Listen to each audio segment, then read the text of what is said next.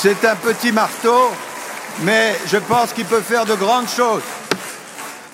Le 12 décembre 2020, c'était les 5 ans de l'accord de Paris, un accord historique pour le climat qui avait réuni plus de 180 signatures. Je le sais parce que ce jour-là, c'était un samedi et j'étais avachie sur mon canapé à regarder un documentaire animalier, véridique. Et alors que je m'endormais à moitié devant une scène haletante de deux fourmis luttant pour une miette de pain, j'ai reçu tout un tas d'alertes infos sur mon téléphone, m'indiquant donc que l'on célébrait l'anniversaire de la COP 21. Cinq ans déjà donc, depuis la signature du premier accord mondial unissant les nations autour d'une cause commune, la lutte contre le réchauffement climatique mais aussi le premier accord qui intègre explicitement la notion de neutralité carbone à l'échelle internationale. D'après ce que j'ai lu, il s'agit précisément de l'article 4 de l'accord. Du coup, je suis allée consulter le document en question. On peut lire à l'article 4 le paragraphe suivant. En vue d'atteindre l'objectif de température à long terme énoncé à l'article 2, donc maximum 1,5 à 2 degrés supplémentaires par rapport au niveau pré-industriel, les parties cherchent à parvenir au plafonnement mondial des émissions de gaz à effet de serre dans les meilleurs délais, de façon à parvenir à un équilibre entre les émissions anthropiques par les sources et les absorptions anthropiques par les puits de gaz à effet de serre. Alors, euh, pour être honnête, j'ai pas tout compris. C'est quoi les émissions anthropiques par les sources? Et c'est quoi les puits de gaz à effet de serre? Bon, je crois qu'il est temps que je me penche sérieusement sur le sujet et que je commence ma petite enquête. Je m'appelle Camille, vous écoutez le quatrième épisode de Watt, le podcast d'EDF qui vous éclaire sur les enjeux de l'énergie. Dans cet épisode, je me demande quels sont les moyens pour atteindre la neutralité carbone. Peut-être que le plus simple, c'est de commencer par définir ce qu'est précisément la neutralité carbone. La neutralité carbone, encore appelée zéro émission nette, c'est l'équilibre parfait entre le dioxyde de carbone émis et le dioxyde de carbone absorbé sur notre planète. Parce que oui, une partie de ce CO2 émis est naturellement absorbée par la nature, en particulier les océans et les forêts. Par exemple avec le phénomène de photosynthèse. Le phytoplancton, c'est-à-dire des organismes végétaux microscopiques situés à la surface de l'eau, va absorber le CO2 et produire de l'oxygène. En gros, c'est ça qu'on appelle les puits de gaz à effet de serre, ou puits de carbone. Le problème, c'est que le reste du CO2 émis est stocké dans l'atmosphère. Et c'est ce qui entraîne le réchauffement climatique. Petite précision, stricto sensu, et selon la définition du GIEC, la neutralité carbone vaut pour le seul dioxyde de carbone, le CO2. Mais en réalité, quand on parle de neutralité carbone, aujourd'hui, on parle au sens large de l'ensemble des gaz à effet de serre, c'est-à-dire le CO2, mais aussi le méthane, le protoxyde d'azote, le chlorofluocarbure, etc., etc. Ces gaz à effet de serre sont issus de tout un tas d'activités humaines comme les transports, l'industrie, le secteur tertiaire ou encore l'agriculture. En tout cas, c'est cette définition large qui a été retenue par l'accord de Paris et par la France. Il arrive aussi de parler plus généralement de neutralité climatique. Bon, mais à quoi ça sert concrètement d'atteindre cette neutralité climatique et surtout où est-ce qu'on en est dans la baisse des émissions de gaz à effet de serre? J'ai fait un petit tour d'horizon des objectifs avec Alain Grandjean, cofondateur et co-dirigeant de Carbone 4 et membre du Haut Conseil pour le climat. Aujourd'hui, quel est le constat en matière d'émissions de gaz à effet de serre dans le monde? Et puis que dit euh, le GIEC pour euh, justement ne pas dépasser cette limite des 2 degrés supplémentaires d'ici la fin du siècle? Actuellement, nous émettons euh, beaucoup trop de gaz à effet de serre par rapport à ce qu'il faudrait pour que la température se stabilise. Et pour stabiliser à 2 degrés, le GIEC nous indique qu'il faut qu'on devienne neutre carbone au milieu du 21e siècle. Ça veut dire que quelque part en 2070, il faudra que nos émissions de gaz à effet de serre soient toutes absorbées par des puits d'origine anthropique. Euh, il va falloir que la biomasse absorbe l'équivalent en matière de CO2 de tout ce qu'on émet en gaz à effet de serre. On n'y est pas du tout. Globalement, on doit, on doit émettre à peu près deux fois plus que ce qu'on absorbe. Et après, euh, il y a plusieurs euh, trajectoires possibles. Est-ce qu'on doit réduire de 3, 4, 5, 6, 7% par an? Ça dépend de la vitesse à laquelle on démarre et du schéma. Mais c'est quand même des ordres de grandeur très significatifs. Ça veut dire qu'il faut des modifications très substantielles de nos modes de production et de consommation. Alors, on est cinq ans après l'accord de Paris. Quels sont les nouveaux objectifs pour les prochaines décennies? Alors, il y a un gros consensus entre tous les acteurs qui sont sincèrement convaincus du sujet, euh, qui est que la décennie 2020-2030 est la grande décennie euh, qui fait qu'on va y arriver ou pas. Donc, euh, il y a beaucoup de polarisation, non pas sur 2050, mais sur 2030. Et à horizon 2030, les, les, les ordres de grandeur qui sont évoqués, c'est grosso modo diviser par deux les émissions telles qu'elles étaient en 1990. Voilà, c'est ça les ordres de grandeur. L'Europe vient de conclure un accord à moins 55% de réduction d'émissions par rapport à ce qu'elles étaient en 1990. il faut qu'on ait tous en tête que c'est très ambitieux. Qu'est-ce que le Green New Deal européen? Alors la nouvelle Commission européenne euh, a mis en priorité dans son, dans son agenda, ceci était avant la crise du Covid, le Green Deal. Ça veut dire qu'elle met en priorité les objectifs d'une relance européenne fondée sur le respect de l'environnement. Et ça veut dire qu'en particulier, elle a mis beaucoup euh, d'allant dans les objectifs climatiques. Et ces fameux moins 55% de l'Union européenne, c'est lié à ce Green Deal. Maintenant, il s'est passé depuis cette euh, crise de la Covid, avec le besoin là maintenant d'une relance économique. Et tout l'enjeu, ça va être de faire en sorte que cette relance favorise les activités bas carbone, favorise la transformation de celles qui ne le sont pas, euh, de sorte qu'on atteigne bien ces fameux objectifs à 2030. Et si on revient en France, euh, où est-ce qu'on en est de nos objectifs de baisse des émissions de gaz à effet de serre? La France a adopté une stratégie nationale bas carbone dont le but final est d'être neutre carbone en 2050. Pour atteindre cet objectif à horizon 2050, la stratégie nationale bas carbone se construit après en, en budget carbone qui se font période par période. Et euh, il est vrai que le gouvernement d'Édouard Philippe a réduit les ambitions du budget carbone en cours, constatant simplement que euh, on n'y était pas. Donc il a dit, je préfère réévaluer mon budget carbone, donc en gros réduire les ambitions, euh, plutôt que de maintenir une ambition que je, sais ne pas pouvoir atteindre. Bon. Ça, a la vertu de la sincérité, mais, ça veut dire aussi que c'est pas du tout assez volontariste. Certes, il y a eu une légère baisse en 2019. Certes, en 2020, on a baissé fortement les émissions du fait que l'activité a été sensiblement euh, ralentie. Si on oublie cette crise euh, énorme, on n'est pas sur la bonne pente. Il faut qu'on accélère le taux de baisse des émissions de gaz à effet de serre. Les ordres de grandeur, c'est que il faut aller deux fois plus vite que ce qu'on fait dans, dans les prochaines années. Et après, il faudra encore aller plus vite que ça. Et alors, dans le reste du monde, euh, quels sont les principaux émetteurs? Est-ce qu'ils affichent des objectifs suffisamment ambitieux? Les deux grands sont bien connus de tout le monde, hein. c'est la Chine et les États-Unis. Le changement de majorité et l'élection de Biden aux États-Unis changent la donne, puisque dans le plan de relance de M. Biden, il y a, il y a beaucoup de choses sur le, sur le climat.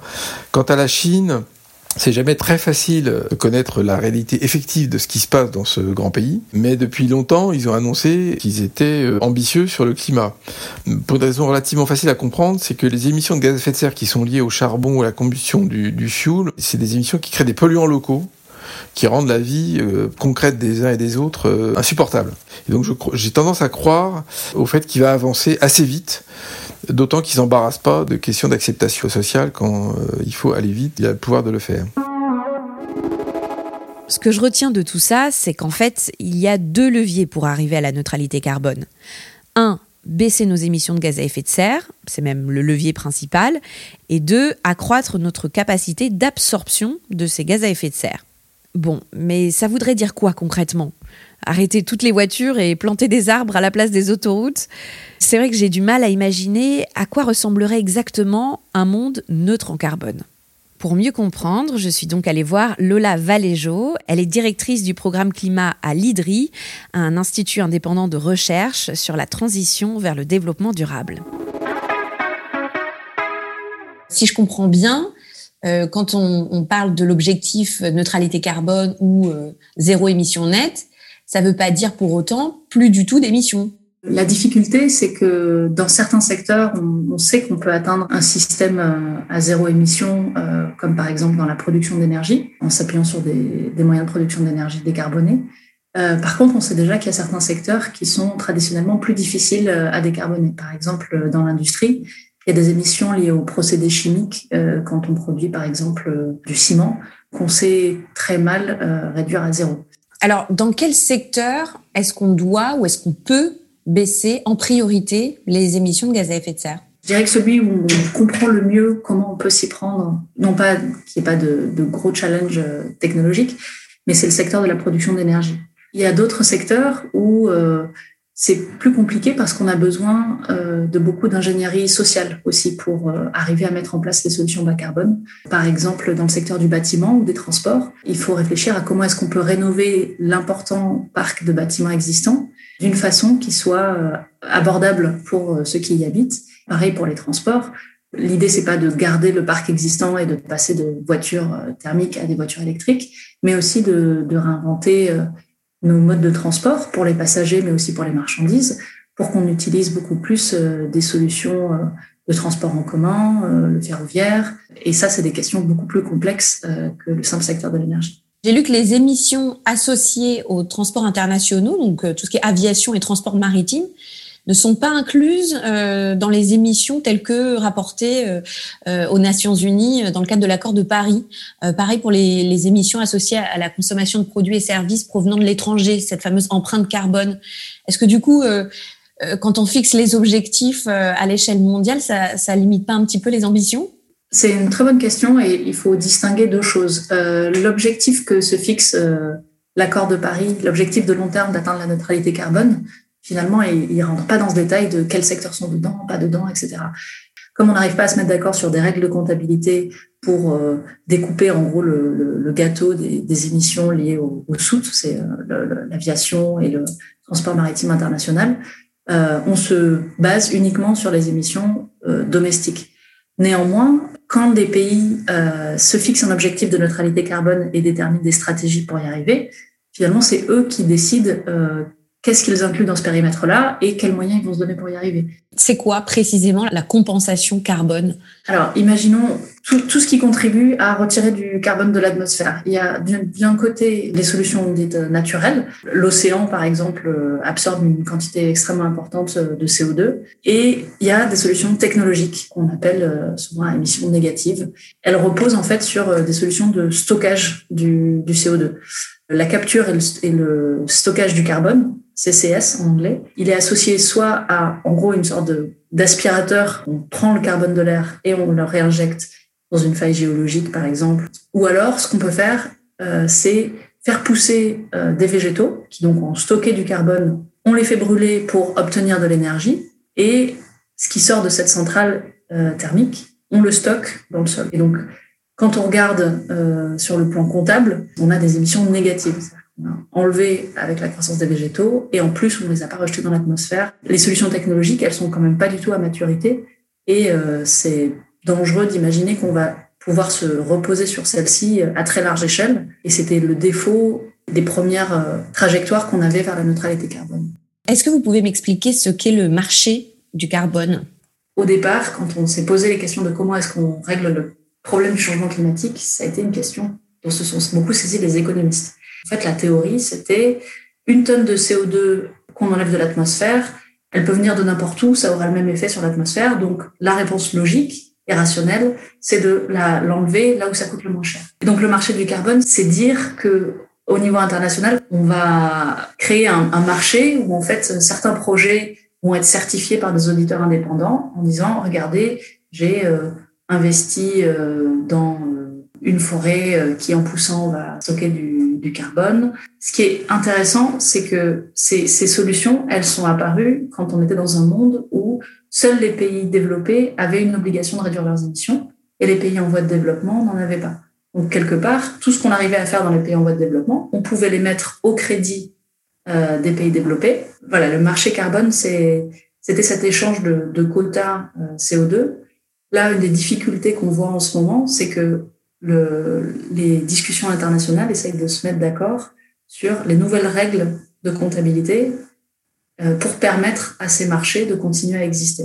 Cette compensation carbone, est-ce qu'elle n'a pas tendance à, à, retarder quelque part les efforts de réduction euh, des émissions? La question de la neutralité carbone, elle est parfois critiquée en ce sens qu'elle peut apparaître un cache-misère, c'est-à-dire que dire j'atteins la neutralité carbone parce que je compense 100% de mes émissions, c'est acceptable que si c'est quelque chose de très transitoire, la compensation, c'est effectivement retarder euh, l'inéluctable qui est euh, la sortie des énergies fossiles et euh, la transformation de nos modes de production et de consommation.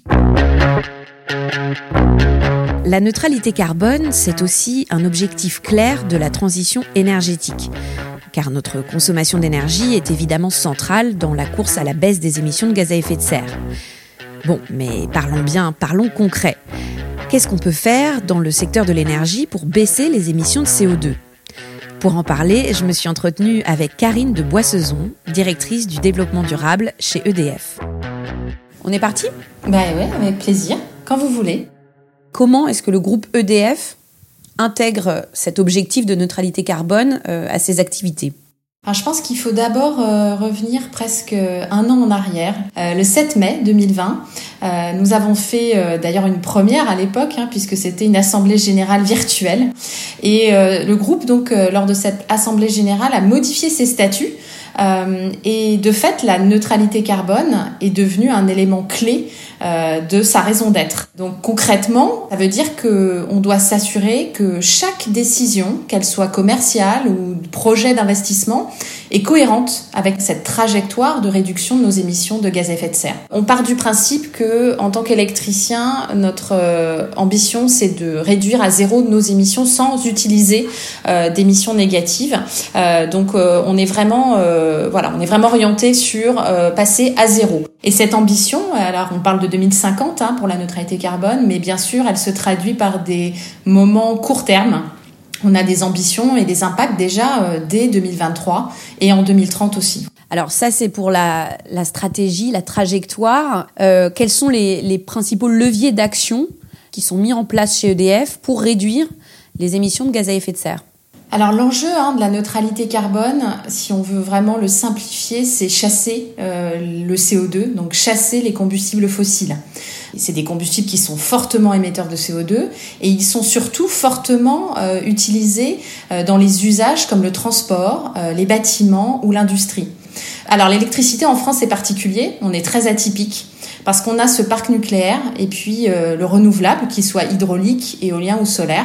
Et donc en fait en France c'est seulement 6% des émissions de CO2 qui sont liées à l'électricité, alors que c'est 40% dans le monde. Donc voilà, il y a bien deux facettes hein, sur lesquelles on peut agir en tant que EDF. Il y a bien sûr l'électricité bas carbone que nous on produit. Elle est déjà très décarbonée, on peut continuer bien sûr et on va le faire. Mais il y a aussi surtout utiliser l'électricité décarbonée pour euh, remplacer des usages fossiles dans l'industrie, dans le transport. Est-ce qu'on peut avoir des exemples de, pistes de travail un peu innovantes sur lesquelles vous travaillez? Moi, j'avais entendu parler notamment euh, d'histoires de, captage du CO2, d'aéronautique euh, décarbonée. Dans les, les, exemples très concrets et très impactants, on a euh, notre projet euh, hydraulique au Cameroun.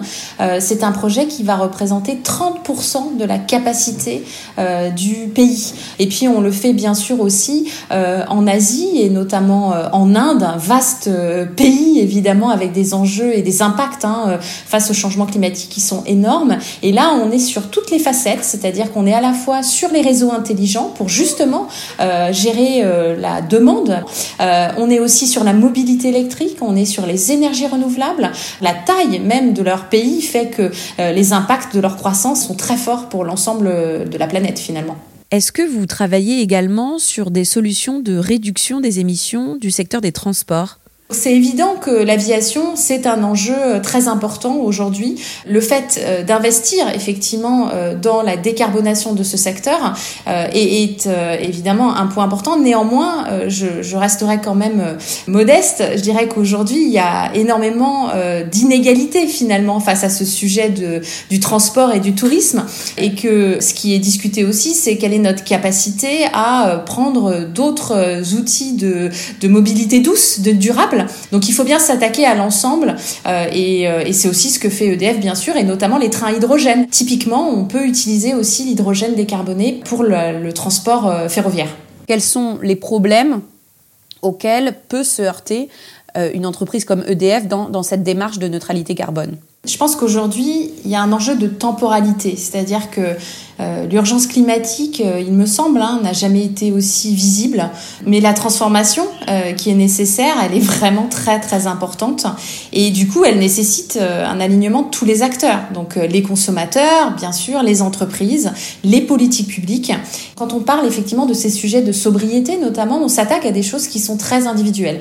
Et donc c'est pour ça que c'est pas simple et que ça nécessite beaucoup de pédagogie. Et je pense que c'est vraiment le rôle aussi que nous nous voyons euh, par le biais de, de notre rôle d'entreprise euh, de service public. C'est vrai que on a cet accès à ces citoyens, à ces clients, euh, avec euh, la vision d'un équilibre à la fois de service public dans le sens de être là au rendez-vous des attentes de nos clients pour avoir l'électricité compétitive et le bien-être et le confort. Est-ce que pour vous, croissance et écologie sont compatibles, sont 100% compatibles c'est la question euh, la plus clivante, je pense, qui existe en ce moment. Alors, je pense qu'on peut jamais effectivement euh, faire des raccourcis aussi forts. Là aussi, je pense qu'on est sur euh, quelque chose de, très complexe et finalement tout dépend de ce qu'on met derrière les mots qu'on utilise. si je pense à notre raison d'être, le mot qui a été choisi, c'est le mot développement. C'est pas le mot croissance. Alors, euh, on peut effectivement réfléchir à ce que ça veut dire, et je pense que c'est important parce que euh, on a déployé à partir de la raison d'être nos engagements de responsabilité d'entreprise, et derrière, il y a bien un lien très fort entre développement responsable et bien-être et solidarité. Et donc moi, j'estime que faire croître finalement la part de l'électricité décarbonée dans les usages, c'est un acte écologique. Quand j'entends les mots transition écologique, j'imagine un processus lent et progressif. Normal, on ne peut pas passer à un monde zéro carbone en un claquement de doigts. Mais face à l'urgence du réchauffement climatique, je me demande parfois si nos ambitions sont vraiment à la hauteur.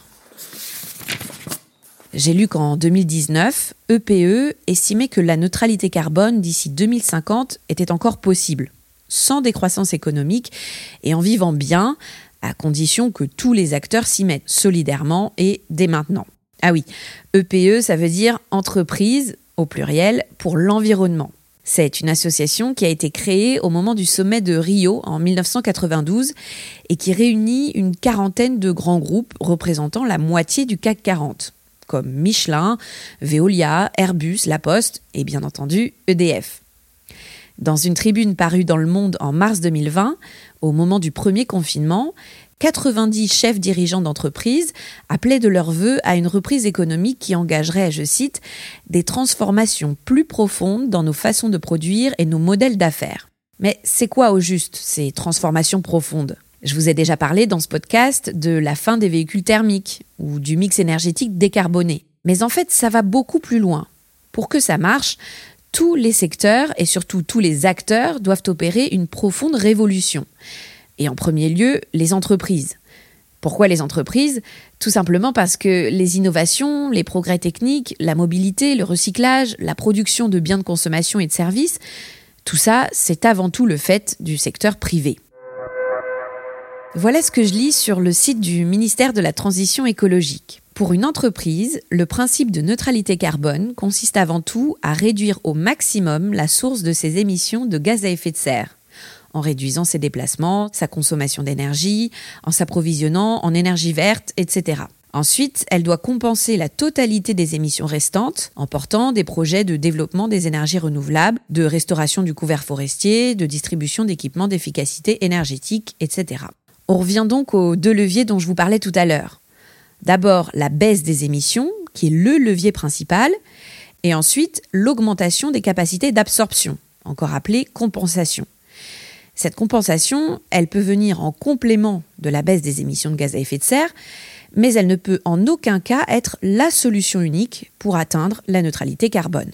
Pour mesurer tout cela, les entreprises doivent rendre des comptes. C'est pourquoi le site du ministère précise L'article 173 de la loi de transition énergétique pour la croissance verte impose aux entreprises d'inclure dans leur rapport de gestion annuel l'empreinte carbone de leurs activités. Le problème, c'est qu'à l'heure actuelle, les efforts annoncés par les grandes entreprises, notamment celles du CAC 40, ne suffisent pas.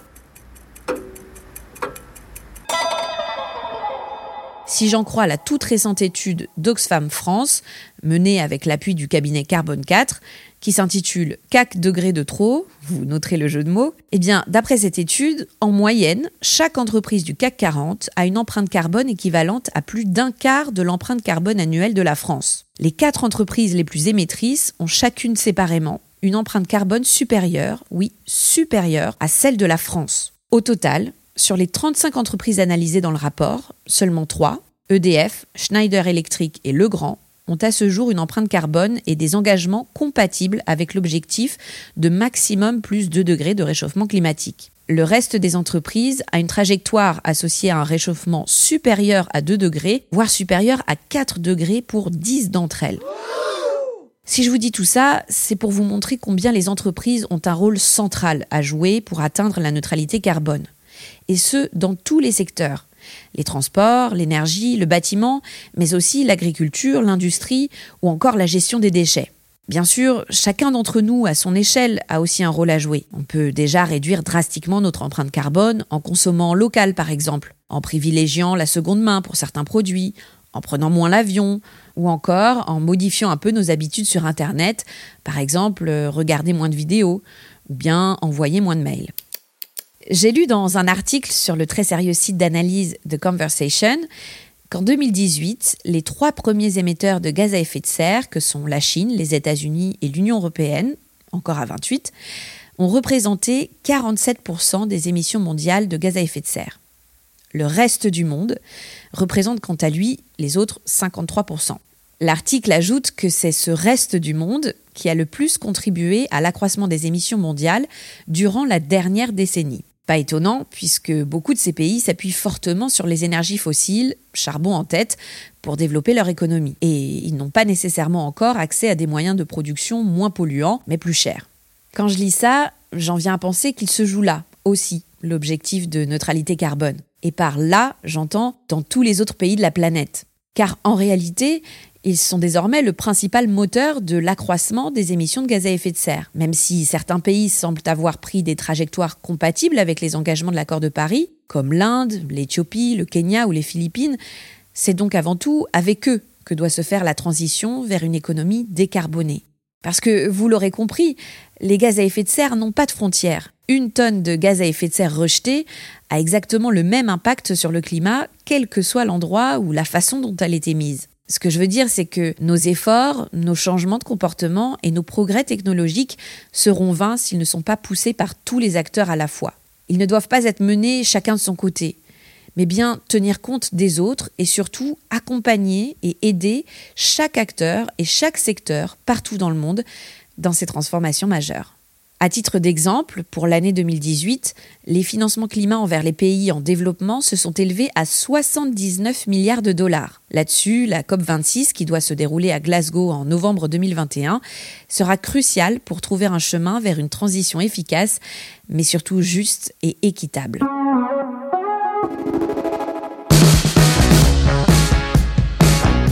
Merci d'avoir écouté ce quatrième épisode de Watt, le podcast d'EDF sur les enjeux liés à l'énergie.